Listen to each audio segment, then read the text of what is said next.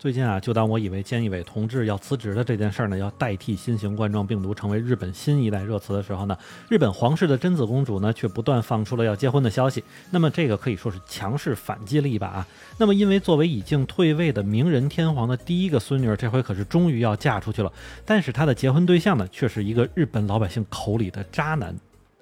您正在收听的是下站是东京，我是在站台等你的八尾。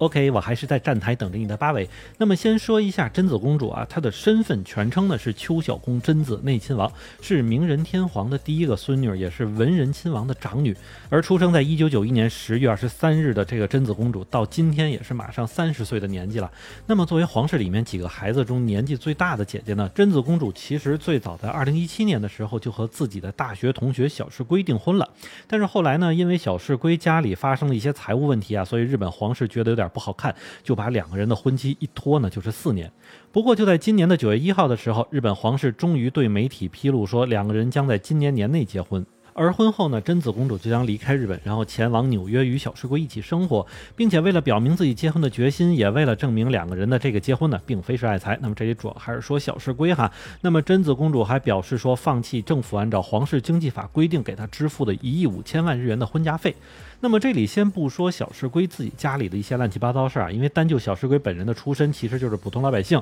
既不是权臣之后，也不是大富大贵。而日本皇室规定呢，是公主一旦嫁给平民，就要失去皇室的头衔，变成了平民。那么除此之外呢，皇室里面这几个孩子第一轮结婚就是连婚礼都不办，结了婚之后还直接离开日本。那么这么低调的一个情况，可见人家女方家里人不乐意也是有点道理的啊。那么当然，除了这件事之外呢，还有就是相比现在的德仁天皇的大女儿爱子公主呢，贞子公主和另外一个佳子公主可以说是姐妹花的存在，因为这两个人呢确实长得比爱子公主要漂亮一些啊，而且并且贞子公主个人性格呀以及举止都非常不错，所以民间呢也非常喜欢贞子公主。不过这里还得补一句啊，虽然人家爱子公主不是那么好看，但是据说人家是长得最像她的天皇爷爷的，而且血统最正。那么也正是因为上面说的这些原因啊，日本老百姓对于贞子的未婚夫，也就是小石龟，可以说是调查的相当详细了。虽然小石龟的长相在日本现在应该算是能打个八分左右啊，算是小鲜肉的级别了，但是在如今老百姓的嘴里呢，他却被比作了令和的道静哈。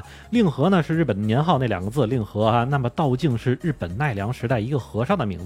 因为曾经呢就是这个叫做道静的和尚，在这个奈良时代依托于称得女天皇的权力为非作歹，让当时的局。势惶惶不可终日，所以听到这里呢，这个令和的道静的称呼呢，真的是挺难听的。那么当然这么说，小世龟也是有原因的，因为就在当年刚刚订婚的时候啊，贞子和小世龟的这个婚姻口碑其实还是挺好的，因为毕竟看惯了王子和灰姑娘，这次来个灰小伙其实也不错。但是本来定于二零一八年十一月四日的婚礼呢，就因为小世龟妈妈那边发生的这个问题，直接就推迟了。那么简而言之呢，就是小世龟的母亲加代与她前男友竹田交往期间呢，花了人家竹。田很多钱，那么其中呢，小世龟的母亲还找了竹田借了四百万日元来供小世龟就读大学。但是问题就是最后因为小世龟的母亲加代劈腿了，导致他和竹田两个人分手。那之后竹田当然就不乐意了，要求加代偿还这四百万日元的借款。但是加代认为呢，这四百万日元算是赠与，所以拒绝归还。当时小石龟也对外谎称说根本不知情，但直到有媒体拿出了证据之后呢，小石龟才承认自己说谎了。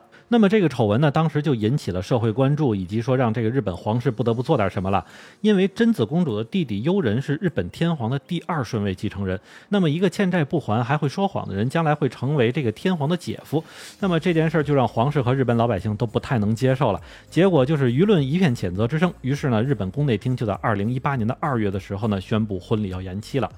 其实对于这件事儿啊，按照当时媒体的推测呢，他们的婚事呢就会随着时间的流逝而淡出这个公众视线，最后基本就是取消了。但事实上呢，不管说是真爱无敌也好，还是说在恋爱中的智商为零也好，反正就是家长越反对的孩子就是越要盲目支持。那么对于这个大家都不看好的渣男呢，贞子公主却要坚持要嫁呀。那么这件事儿呢，直到皇室完成了换届大任之后，也就是从平成年进入了令和年。那么贞子公主她老爹就是秋小宫文仁亲王，刚刚晋升为皇储之后的二零二零年。十一月，贞子公主呢就对外公布了一份声明，要与小世归结婚啊，并且举出了婚姻仅在两性同意的基础上就能成立的宪法规定，逼得自己的老爹不得不认可。然后邱小公文人亲王呢，也就只能说了，如果他们本人希望是这样的话，那作为父母也就应该尊重。但是呢，面对这个国民对小世归家庭和金钱丑闻以及人品的质疑呢，这个邱小公文人亲王呢，最后还是说了一句，希望小世归能够充分说明这件事情。那么，于是就有了之后今年四月八号时候，小世归发布的一份长达二十四页，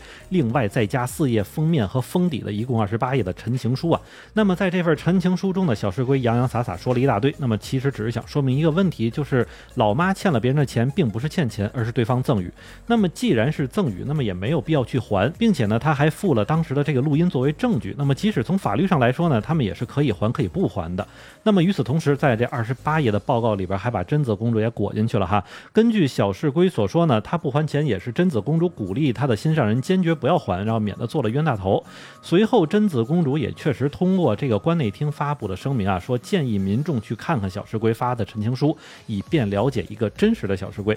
同时呢，也表示她在经历了四年的波折之后呢，贞子公主仍旧愿意离开王室而下嫁给同龄的平民小世归。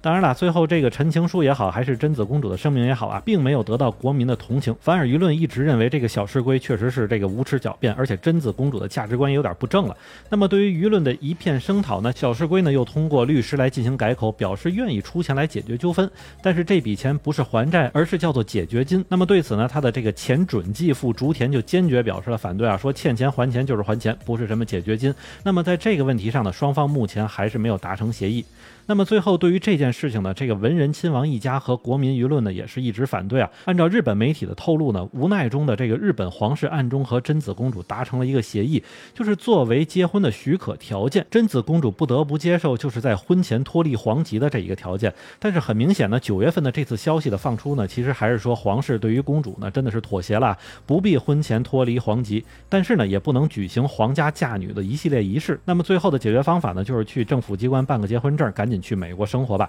实际上呢，这也就和脱离皇籍差不多了。那么最后也是根据一些报道说呢，说小世归已经在今年七月份的时候参加了纽约的司法考试，并且考试结果呢将会在十二月份的时候发表。那么据皇室相关人员也透露啊，说小世归通过考试的可能性非常大。那么预计今后呢，两个人就会在美国当地来进行生活和工作了。那么如果两个人之后真的可以定居纽约，然后躲开舆论的这个追击，自食其力，生活美满呢，当然也是一个非常好的结局啊。不过我们想想也能知道。日本国民对于小世归的质疑呢，并非是对贞子公主这个婚姻的不祝福，但更多是对贞子公主所嫁非良人的一个担忧。所以这次呢，也真的希望这次日本皇室的首次嫁女还是能够顺利一点吧。